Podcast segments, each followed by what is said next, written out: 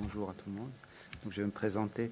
Je m'appelle euh, Amos Kverer, je suis euh, psychanalyste et psychologue clinicien à Paris, et puis euh, maître des conférences à l'université de Sorbonne Paris-Nord, voilà, donc en psychologie. Je vais vous parler aujourd'hui d'un couple d'opposés, de concepts qui s'appellent le normal et pathologique. Et je vais les parler, je vais l'expliquer non pas d'abord peut-être euh, du point de vue un peu philosophique, en dialogue avec un certain philosophe qui s'appelle Canguilhem, et puis notamment aussi à partir de mon expérience analytique, à partir de la perspective psychanalytique. ce sera un peu un exposé qui va essayer de faire travailler ensemble à la fois la philosophie, mais en même temps la psychanalyse, euh, qui s'inscrit euh, un certain rapport de tension avec la philosophie.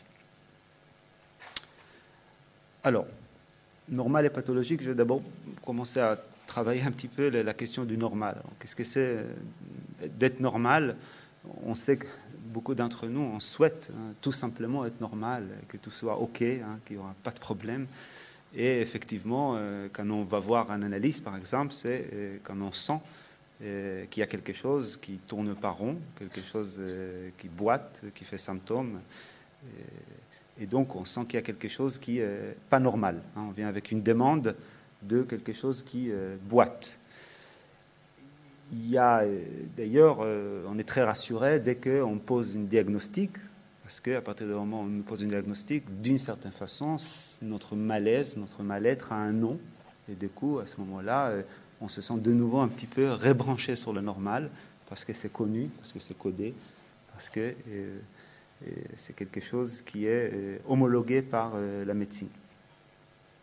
Mais euh, si euh, beaucoup d'entre nous, tous ceux qui souhaitent, d'être normal, beaucoup d'entre nous non plus ne veulent pas vraiment être complètement normal, parce qu'à partir d'un moment où on est complètement normal, et, on se sent euh, complètement réduit, hein, on se sent que quelque chose de notre singularité disparaît, on se sent que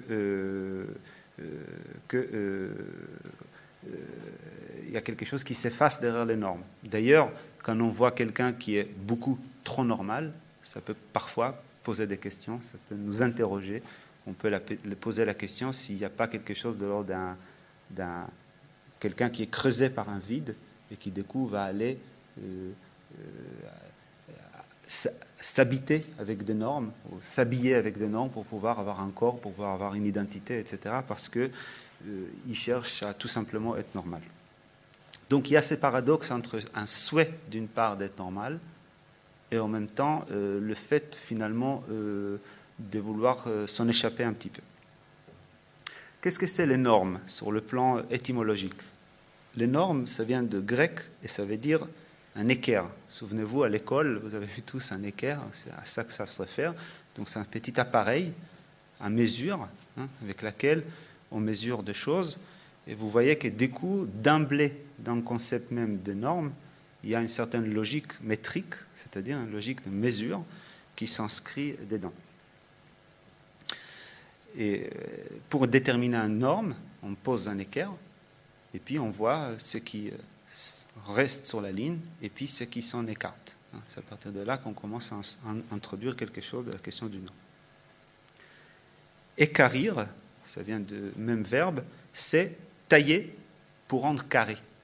Hein?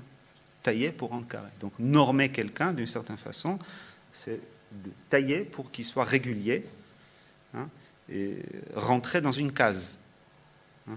On cherche à rentrer, même si c'est très important, important et très appréciable dans un case, la clinique nous enseigne, nous tous, qu'il y a quelque chose qui reste incasable, Hein, quelque chose qui résiste à la case, qui s'appelle les symptômes du sujet, avec laquelle nous avons affaire. Mais il n'empêche que sujet donc a euh, ce débat interne entre d'une part euh, la volonté d'une certaine façon d'être casé et en même temps de traiter avec quelque chose qui est incasable.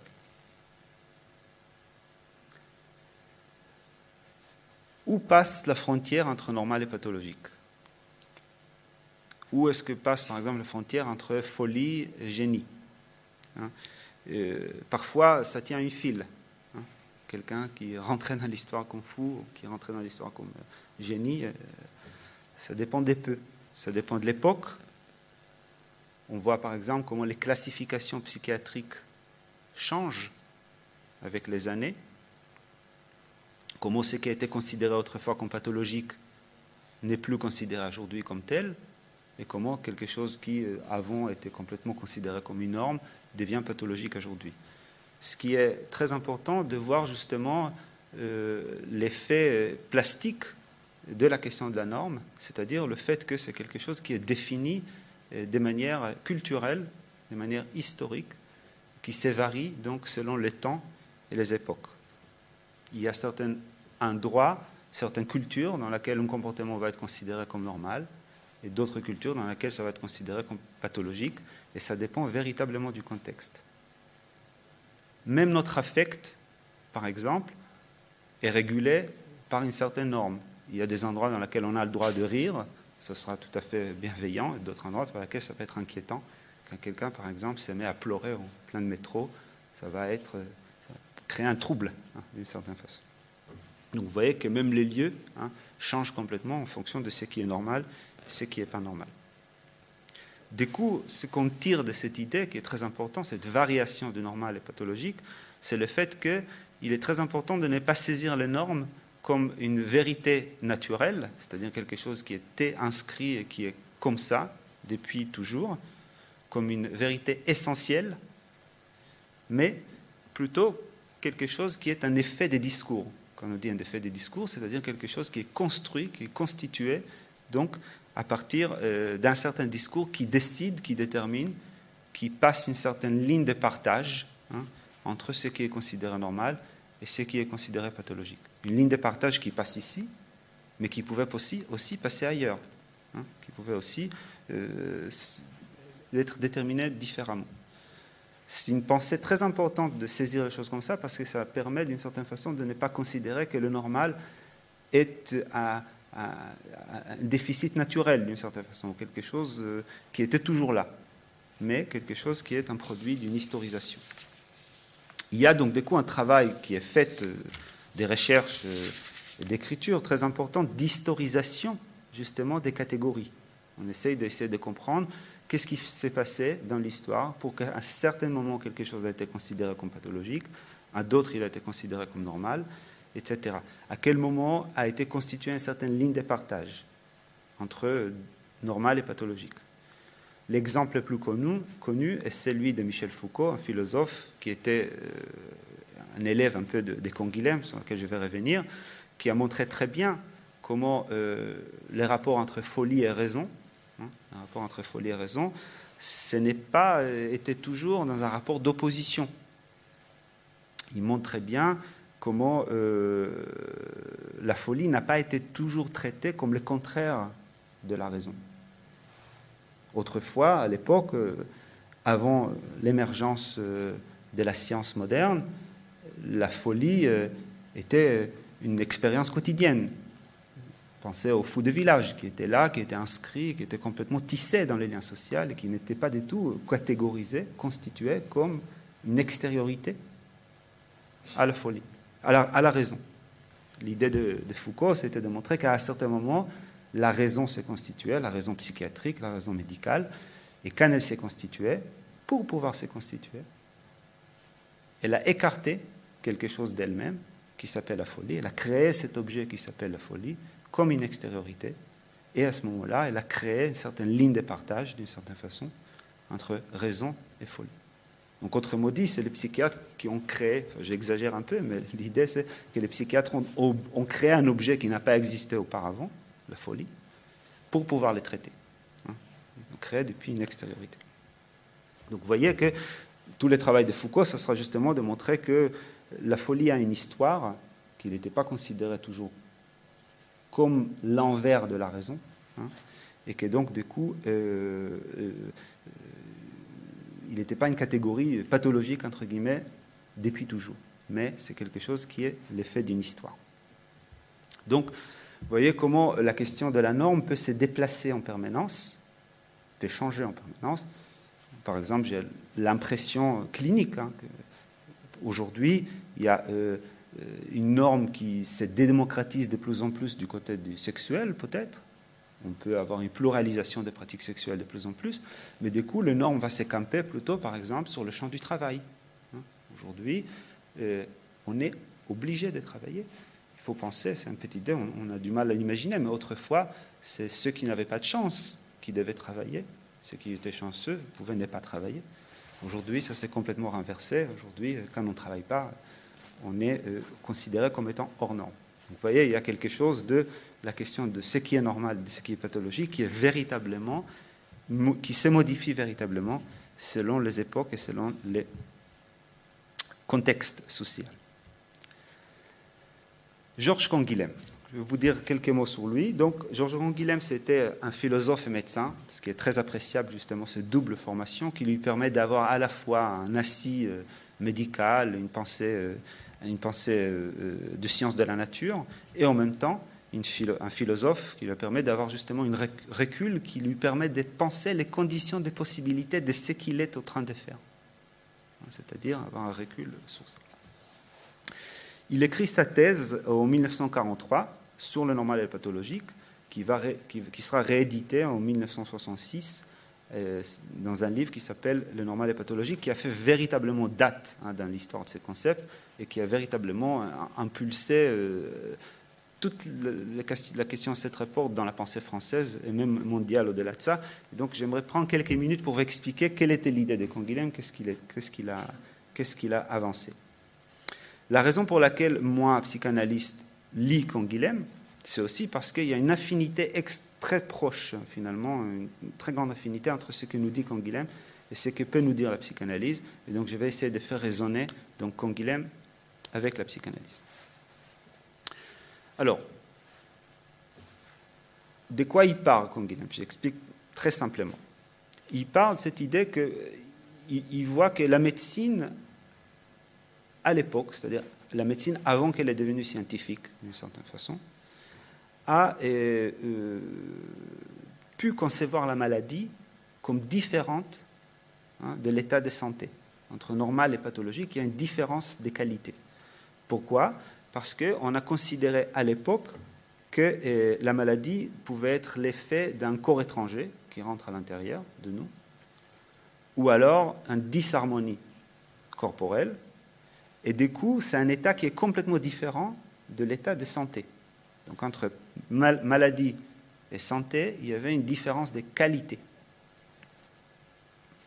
Qu'est-ce qui s'est passé avec la naissance de euh, la médecine moderne?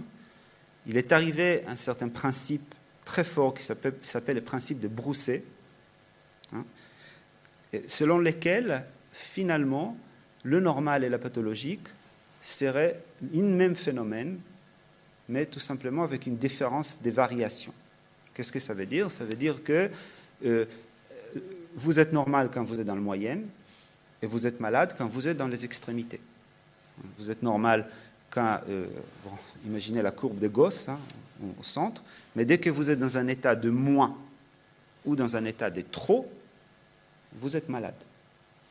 Donc il y a quelque chose de l'ordre d'une homogénéisation du normal et du pathologique, c'est-à-dire que le normal et les pathologiques sont considérés comme un même état identique, avec seulement une différence non pas qualitative, mais quantitative. C'est une question de quantité. Vous avez beaucoup, vous n'avez pas assez. C'est toute la logique de 10, hein, des déficits, hein, d'une part, pour la maladie, ou des hypos, quand on a trop, hein, ou quand on n'a pas assez. C'est là qu'on est malade. Donc il y a effectivement que euh, cette idée que euh, ces deux concepts qui étaient avant la naissance de la médecine moderne saisis dans une différence l'un de l'autre, euh, ce qui se passe avec la médecine moderne, ils deviennent, ils deviennent identifiés l'un à l'autre. Il y a donc ce que, euh, que déplore un peu, hein, une certaine perte hein, avec la naissance de la médecine moderne. Pourquoi Parce qu'on rentre ici dans une logique de maladie comme déficit, hein, cette idée que la maladie c'est un moins ou un trop, on rentre également ici avec cette idée dans l'ère de statistique, hein, que vous connaissez bien tous, l'ère de la mesure, dans laquelle euh, nous sommes pris euh, dans un rapport à une courbe. Et donc euh, la pathologie est, pensée dans un rapport euh, voyez, à, un chiffrage, une logique de chiffrage.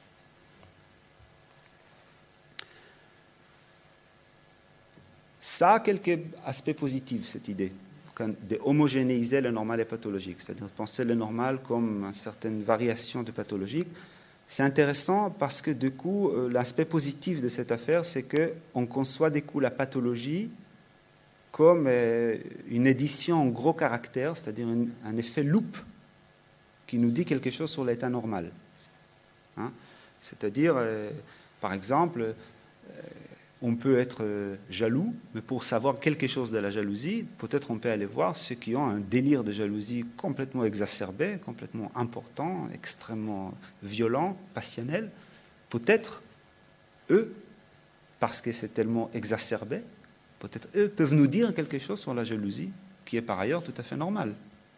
Donc, du coup, ça nous permet effectivement d'apprendre quelque chose sur le normal grâce à la pathologie. Elle, a un effet, donc, d'un effet loupe, hein.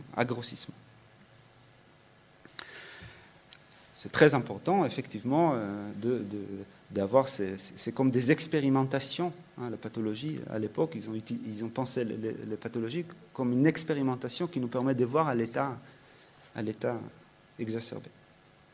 Mais Canguilhem critique justement cette idée. Il dit, bon, voilà, ça a quelques avantages, bien sûr, mais cette homogénéisation de normal pathologique implique une certaine perte. Et pourquoi? Pourquoi ça implique une certaine perte? Pourquoi il écrit finalement son livre? Son livre, c'est une critique de cette homogénéisation, c'est-à-dire une critique de ce principe de Brousset, qui dit que la pathologie n'est rien d'autre que le normal en plus ou en moins. Il critique ça parce qu'il dit que euh, si on définit l'anormal seulement par trop ou trop peu, d'abord, c'est que ça donne un certain caractère normatif à l'état du normal. C'est-à-dire que, du coup, ce qui est normal est censé être ce qui est bien. Et ce qui est anormal est tout de suite rejeté dans un jugement de valeur à un moins et à un plus. Donc vous voyez, on introduit de la valeur là où euh, il était tout simplement des chiffres. Pensez-vous toujours à l'équerre qui est là avec des chiffres? Tout d'un coup, ça commence à prendre des valeurs négatives, positives, etc. Et du coup, ça donne un aspect presque idéologique, politique en tout cas, euh, pour, euh, pour Mais la raison la plus fondamentale pour laquelle il critique cette homogénéisation, c'est parce que le fait qu'on réduit la maladie à un chiffrage, on évacue quelque chose de euh, la subjectivité de la maladie. Il nous donne un exemple très, très, bel que je trouve très intéressant. Si par exemple vous prenez les couleurs, quand vous regardez une couleur, il y a toute une qualité des couleurs. Mais si vous réduisez ça à un pur chiffrage physique, pur et dur, la couleur n'est rien, rien d'autre qu'une intensité de lumière. Vous pouvez chiffrer la couleur violet, la couleur, la euh, vert, etc. C'est tout simplement une différence des quantités. Plus de lumière ici, moins de lumière ici, etc. Mais qu'est-ce que vous perdez dans ce chiffrage, dans cette logique, passage en logique de chiffrage? Vous perdez la qualité, les vraies couleurs. Vous pouvez décrire le vert, le violet, etc. avec des chiffres. Qu'est-ce que ça nous dit véritablement derrière sur la qualité même de l'état? Rien. Donc vous voyez comment dans ce moment-là, dans ce processus de chiffracisation, on peut l'appeler ça comme ça, ça en vient comme ça, il y a un effet de perte, hein, qui est la qualité. Et effectivement, euh, c'est que euh, euh, c'est là où il arrive à la question de la maladie, c'est-à-dire que est-ce que la maladie, comme il aime la question, est simplement une question objective, simple question de chiffrage, ou alors est-ce qu'il y a quelque chose au-delà de ça qui s'appelle le sujet, qui est le sujet de sa maladie. C'est là que Canguilhem produit une distinction très importante entre ce qu'il appelle les maladies du médecin et la maladie du malade. Qu'est-ce que c'est Quelle est la différence? On peut avoir, par exemple, une pierre euh, dans une vésicule biliaire, donc on est anatomiquement malade, et pourtant on est en très bonne santé. Ça veut dire qu'à ce moment-là, on a une maladie du médecin, ce qui considère qu'on a une maladie. et en même temps, nous, comme sujet, on est en pleine santé. Donc vous voyez qu'il y a une différence là, ça veut dire qu'il y a la maladie du malade, mais pas une maladie de médecin dans ces cas-là. Quelqu'un, par exemple, euh, qui a subi un accident grave, suite à laquelle il décide de changer complètement sa vie, ça arrive, il y a des patients qui peuvent dire c'est le jour de ma naissance, hein, suite, à suite à un accident. À partir de ce moment-là, j'ai commencé véritablement à vivre. Il est anatomiquement handicapé, malade, et subjectivement dans un état comme, jamais il n'a été. Donc, bonne santé psychique, bonne santé subjective. Vous voyez qu'il y a ici une disjonction très importante entre la maladie du médecin et la maladie du malade. Vous avez dans l'autre sens, par exemple, vous avez parfois de malades sans maladie. Ça s'appelle l'hypochondrie. Hein, quelqu'un qui considère qu'il est véritablement malade, subjectivement véritablement malade, il va voir, le médecin, il dit j'ai mal. Le médecin regarde partout. Les scanners, les évaluations, etc. Il ne trouve aucune maladie. Donc on a un malade sans maladie. Voilà, c'est cette distance-là qu'essaye d'ouvrir Conguilhem. Et on a par exemple des questions très intéressantes.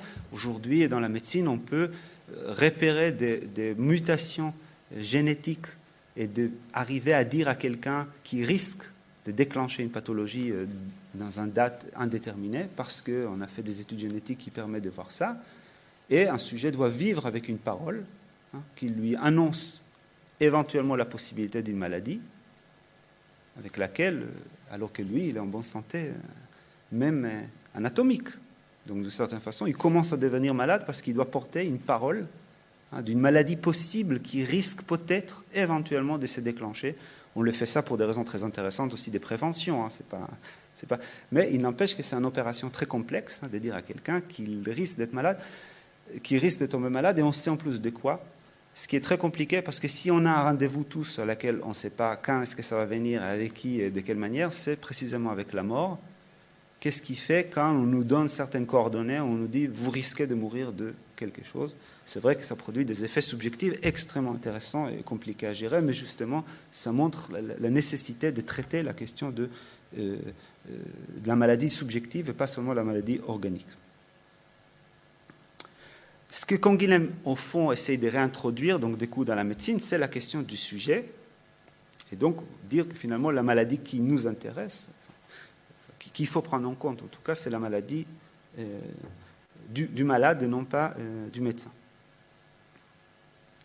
L'idée de, c'est de dire que même si biologiquement on est malade, on peut instaurer un nouveau équilibre qui fait qu'on n'est plus malade. Et du coup, il nous montre, c'est un point très intéressant, comment finalement dans la pathologie, il y a quelque chose de l'ordre d'une création d'une nouvelle norme.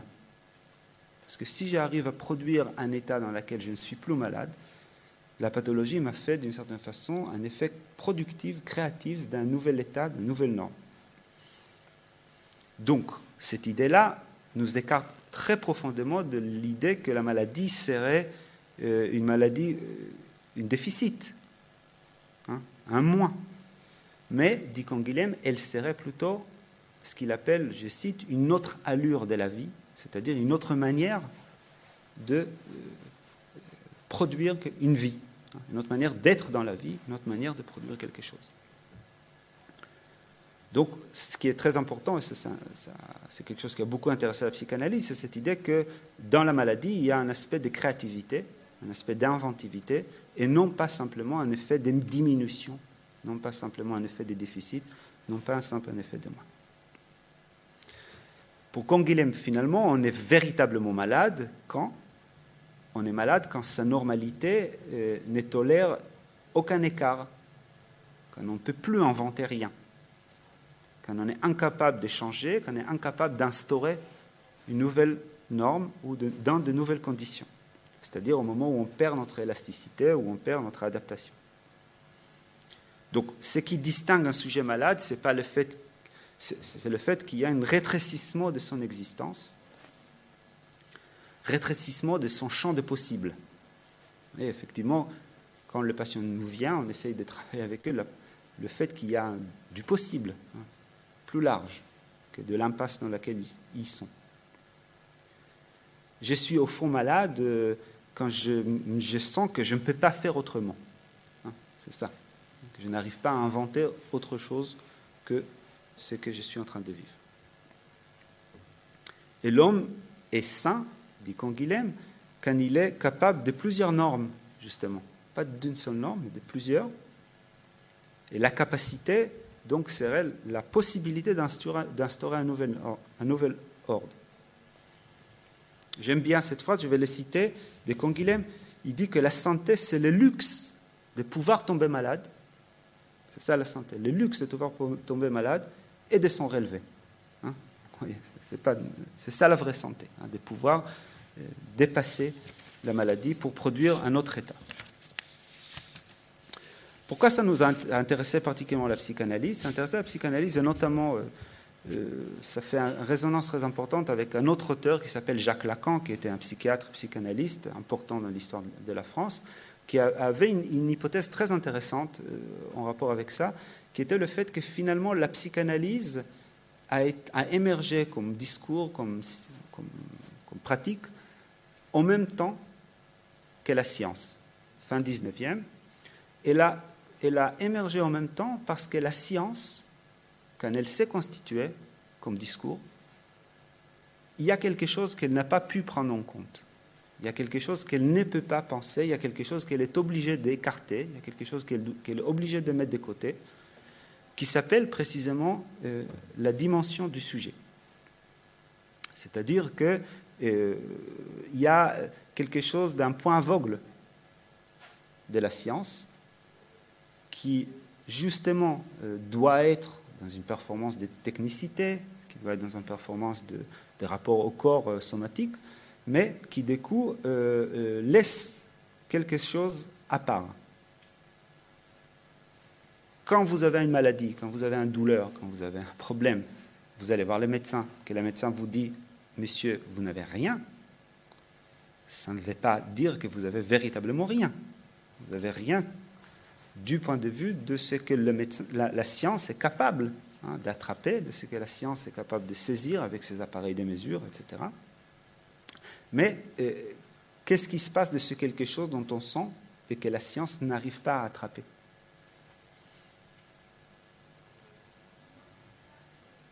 C'est quelque chose qui est pourtant tout à fait réel, ces douleurs qu'on sent.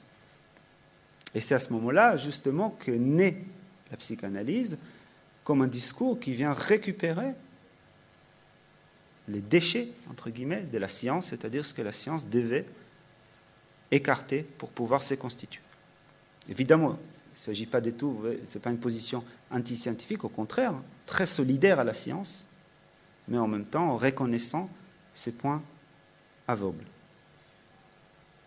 Par exemple, Freud, on rappelle, la psychanalyse a émergé, elle a émergé avec des, figures hystériques, hein, c'est-à-dire certaines personnes, des sujets qui avaient des symptômes qui n'étaient inexplicables par aucun médecin.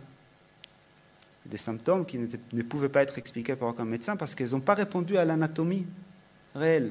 Ils ont fait des tas de paralysies, des symptômes, etc.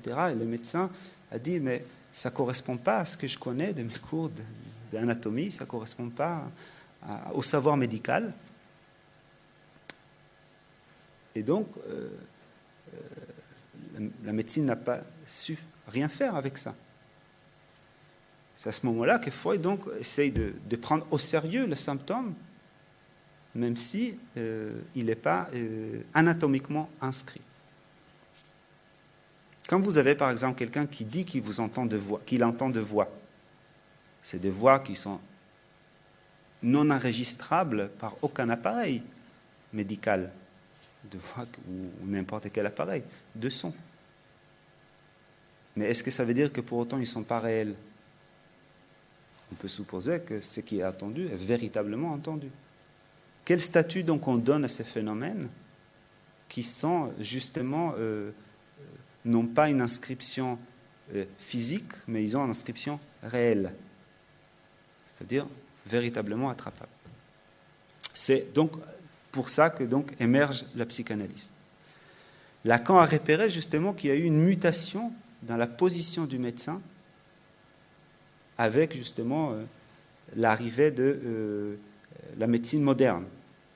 Il dit, qu'autrefois, les médecins avaient un, un, certain aspect un peu religieux. Quand on est allé les voir, il a pris en compte beaucoup de choses. Il pouvait donner même des conseils qui n'avaient médicalement parlant aucun intérêt, mais parce que le médecin a prescrit quelque chose, a dit quelque chose, a entendu quelque chose, etc., effectivement, euh, euh, ça pouvait avoir un effet thérapeutique.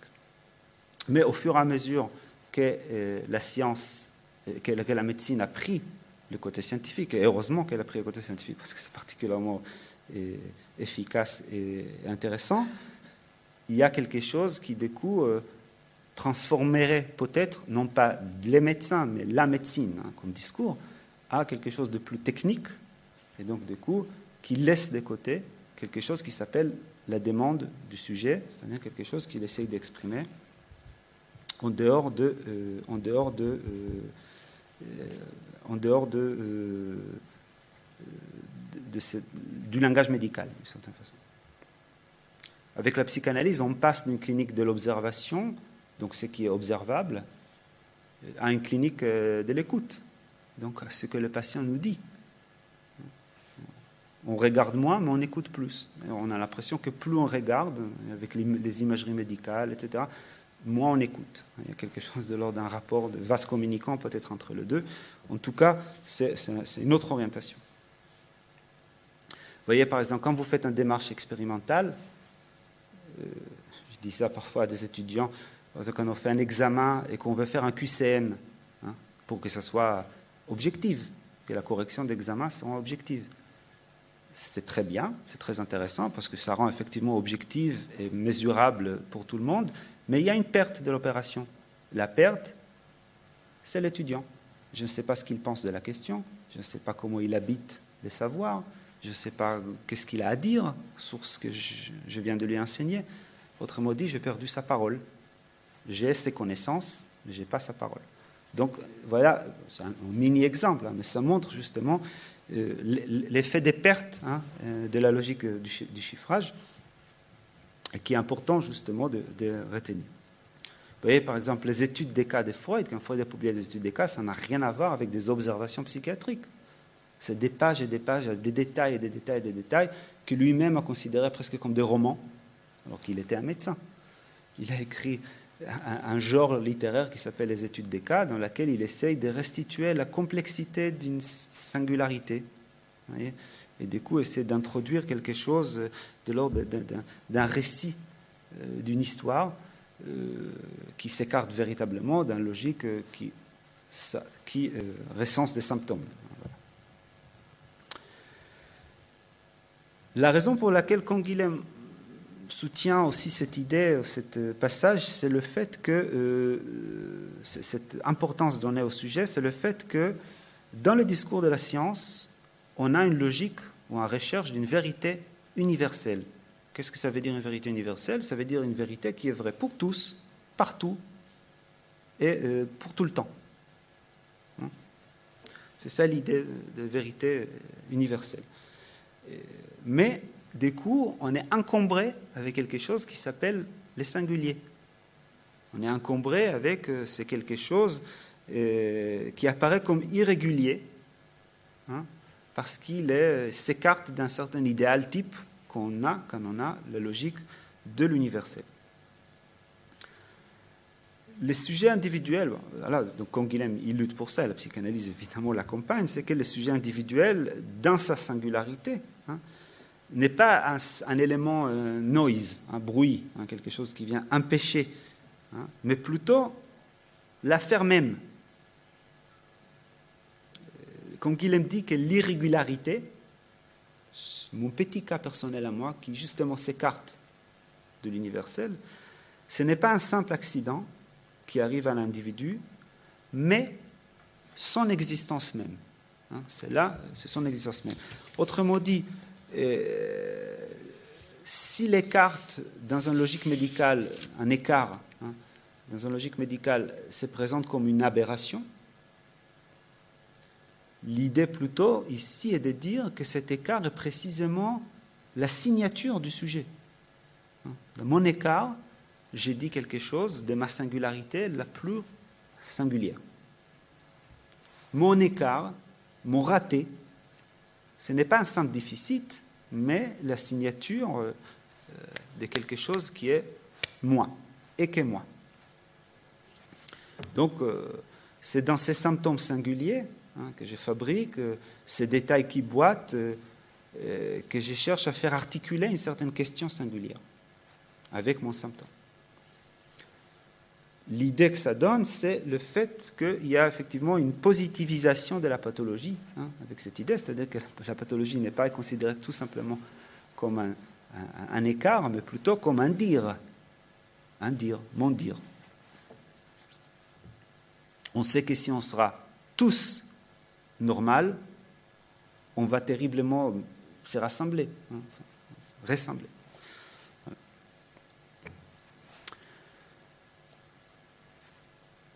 Voilà Canguilhem, le, le fait très important pour la clinique. J'aimerais passer euh, assez rapidement pour dire un petit peu la manière dont, plutôt dans la psychanalyse, comment Freud plus particulièrement a conçu la question du normal et pathologique.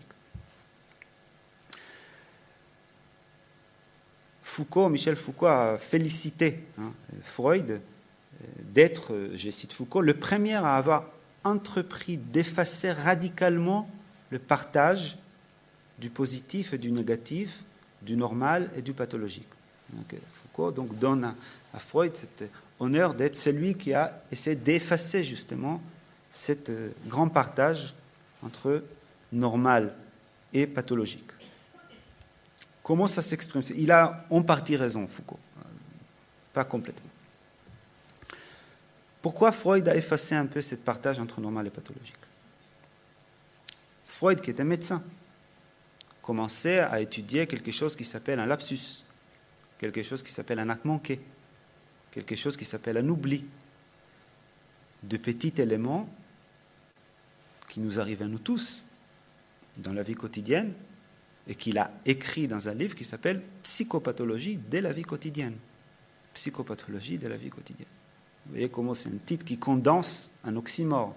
Psychopathologie de la vie quotidienne, autrement dit, dès la normalité il nous montre effectivement que euh, Freud, finalement, chaque fois qu'on fait un lapsus, chaque fois qu'on fait même un rêve, chaque fois qu'on fait un acte manqué, c'est quelque chose qui est de l'ordre d'un, c'est quelque chose qui est structuré comme un symptôme.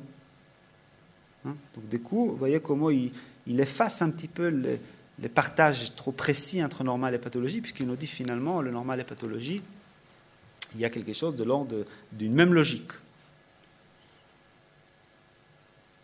De la même façon que quand il va étudier, par exemple, euh, la mélancolie, il va essayer de la comprendre depuis quoi? Depuis le deuil.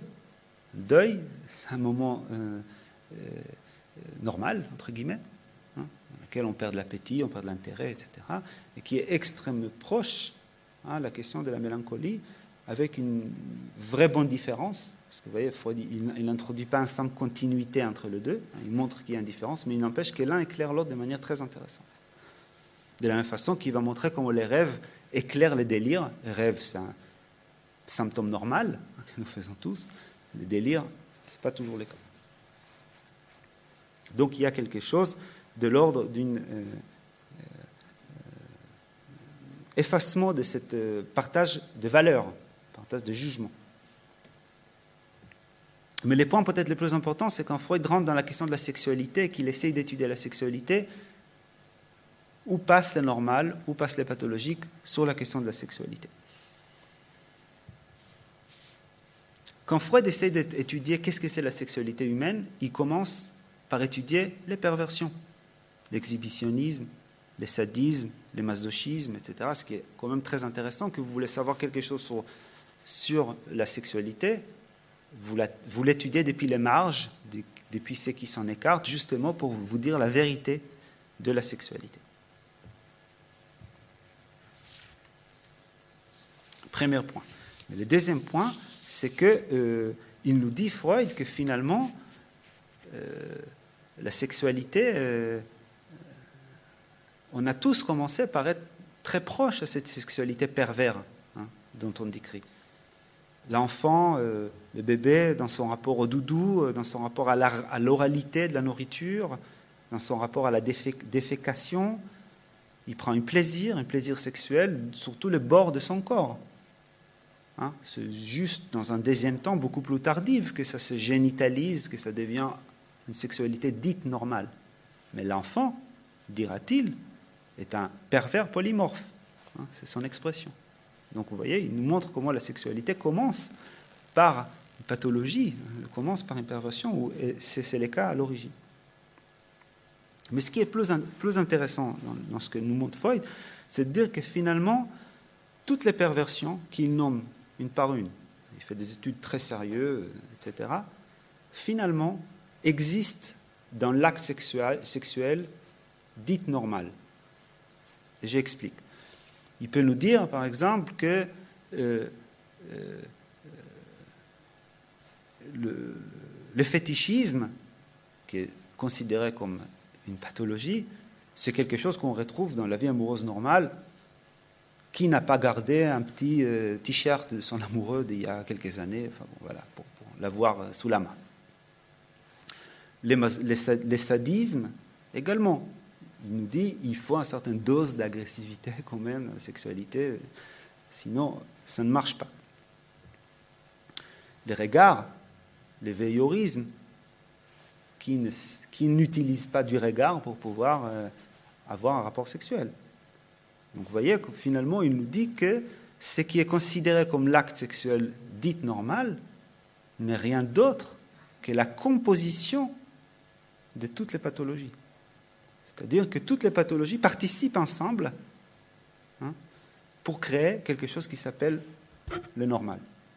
Ce qui est très important, parce qu'il renverse du les rapports entre normal et pathologique. Il nous montre finalement, il renonce pas du tout à l'idée du normal. Hein. Parce que chez Conguilhem, il y a cette idée un peu presque relativiste, ce qui va dire que finalement euh, tout est normal à partir du moment où c'est adaptable.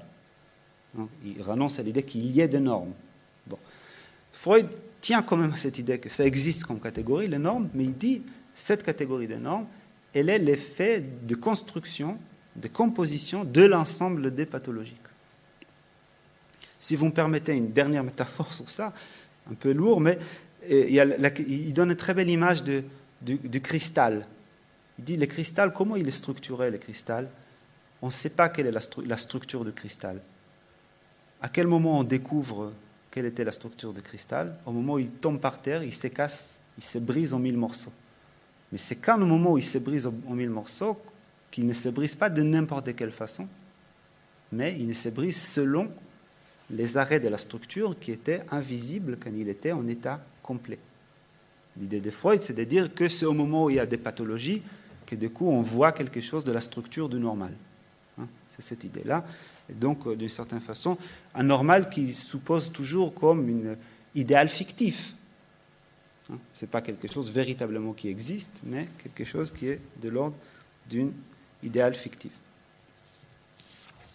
Ce qui ramène, je vais terminer dernière partie pour parler un petit peu de la conception justement du, symptôme des coups en psychanalyse.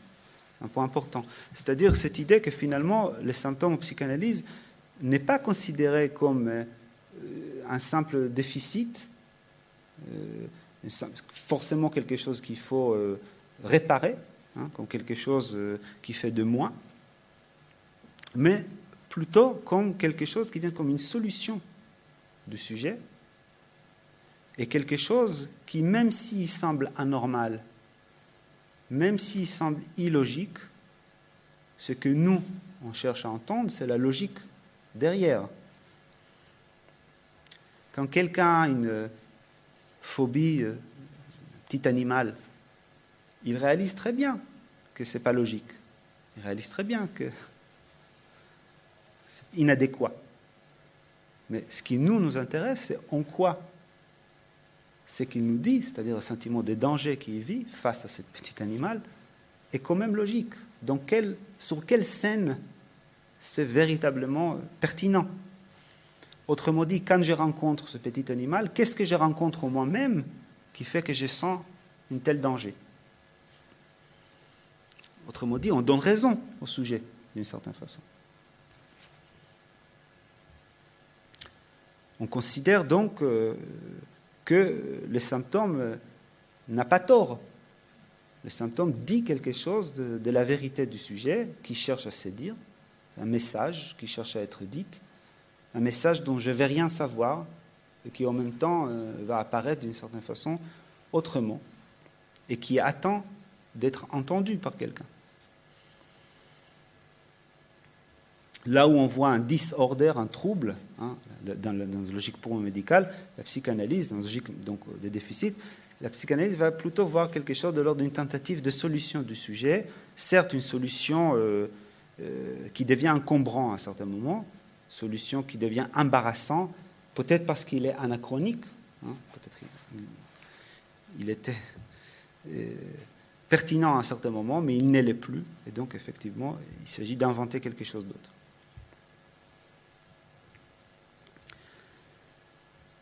Je vais peut-être pour terminer, parce que le temps euh, est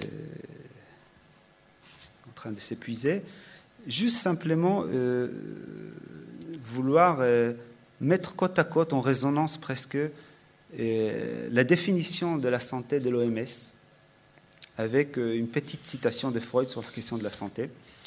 L'OMS, qui est évidemment un organisme avec beaucoup de mérites, hein, nous définit la santé comme un état, vous cite, de complet bien-être physique, mental et social, et ne consiste pas seulement en une absence de maladie ou d'infirmité. C'est une définition très intéressante parce que c'est une définition positive déjà. Voyez, c'est pas seulement ne pas avoir des symptômes, c'est une définition positive, c'est-à-dire euh, euh, être en état de complet bien-être physique, mental et social.